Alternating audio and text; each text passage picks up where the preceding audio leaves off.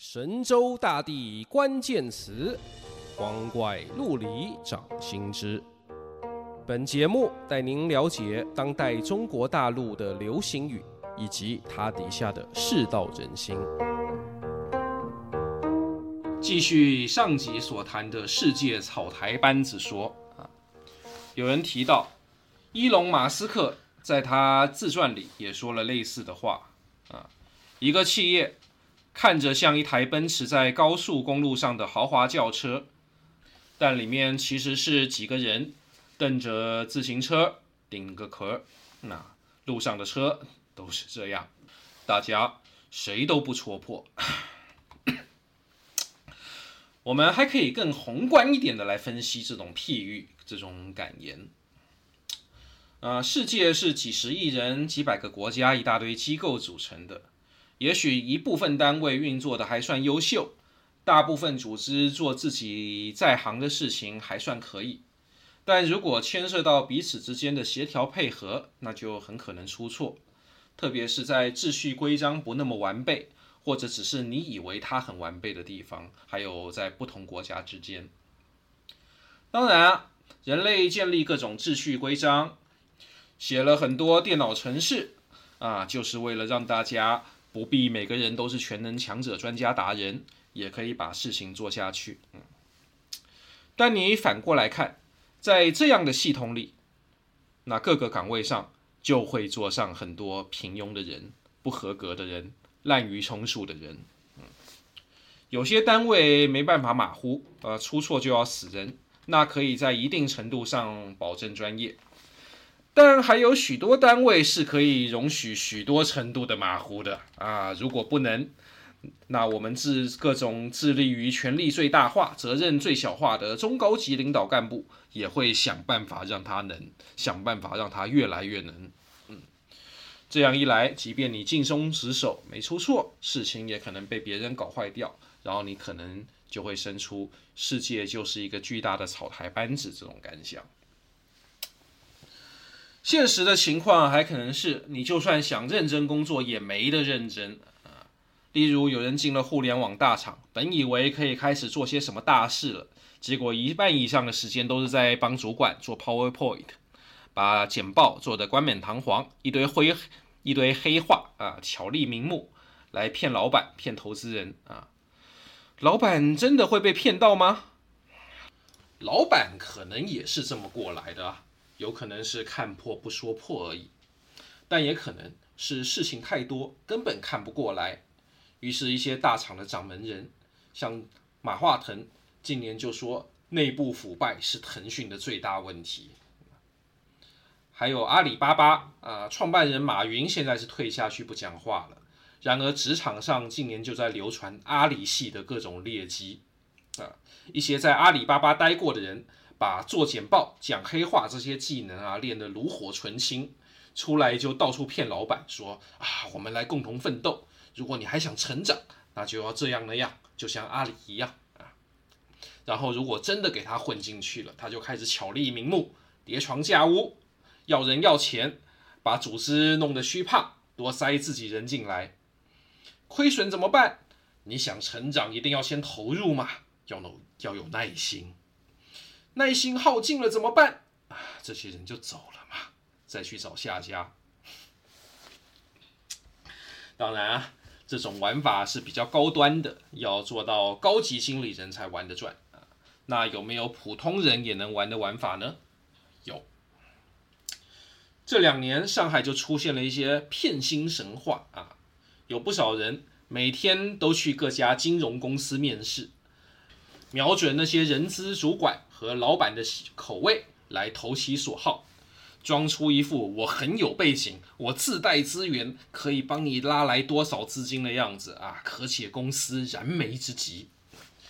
结果呢，有人在求职最困难的二二二三年，一个月可以录取二十八家公司，还都能谈好啊，远距办公，不进办公室，然后每天继续去不同公司面试。还顺便拍照片，说：“老板，你看我在跑客户啊。”就这样把试用期混完以后拿钱走人啊。还有一家公司，他要招八十个销售，结果招进来八十个，全部都是这种骗子啊，成群结队的啊，彼此掩护啊。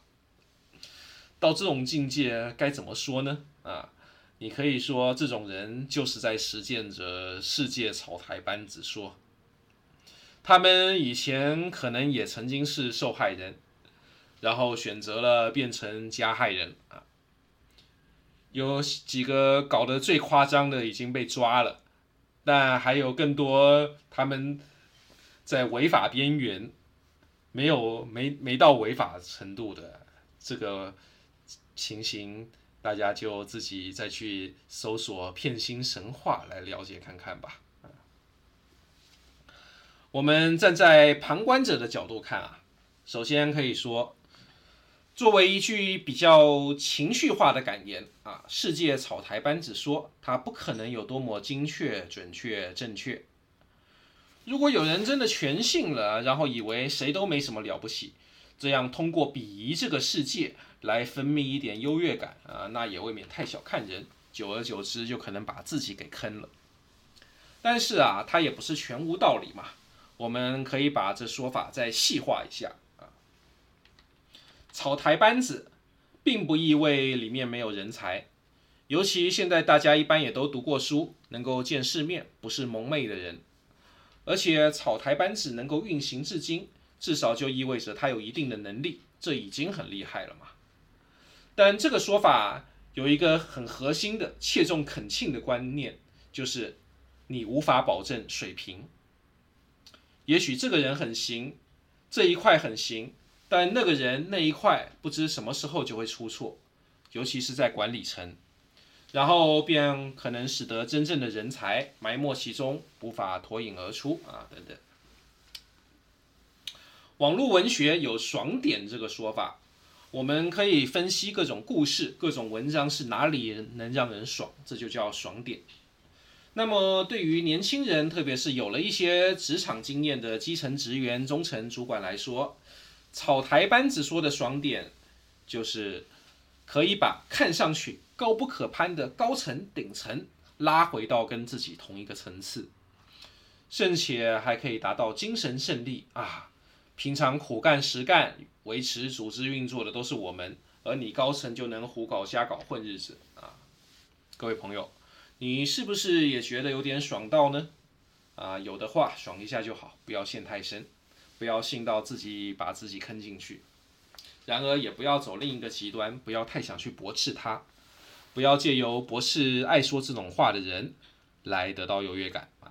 人需要优越感，但太过火了就会坑到自己。总而言之啊，这个世界草台班子说的流行。反映着怎样的世道人心呢？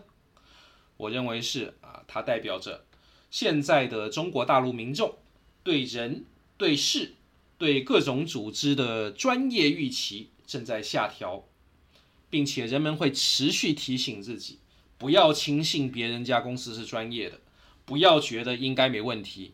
你能紧盯，一定要紧盯；能挑剔，一定要挑剔。否则搞到后来，或许你会发现这件事情你还比他专业啊！就像有一次，我们同仁圈一群一堆社团一起参加一个大型展会，结果我们这一区来客太多，出了问题。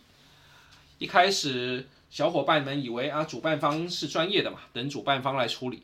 结果主办方从员工到主管都不知道该怎么办，嗯，人就堵在那边，还不如。我们自己来管理人流呢，啊！但是这个提案还没提出来，警察就过来强制停止入场了，就弄得很难看，到大家耽搁到下午才勉强解决。你以为人家是专业的，结果人家也是草台班子。那换我们自己来开公司呢？我们这些同仁社团里也真有人开公司了，就做同仁展会。表演周边商品这些事情。然而呢，你开公司除了先前已有经验的那些业务以外，还有很多经营管理的门道要学。你必须逼自己去学，去做很多自己原先不感兴趣的事情。不能说我有经验、技术、爱与勇气什么的就行啊。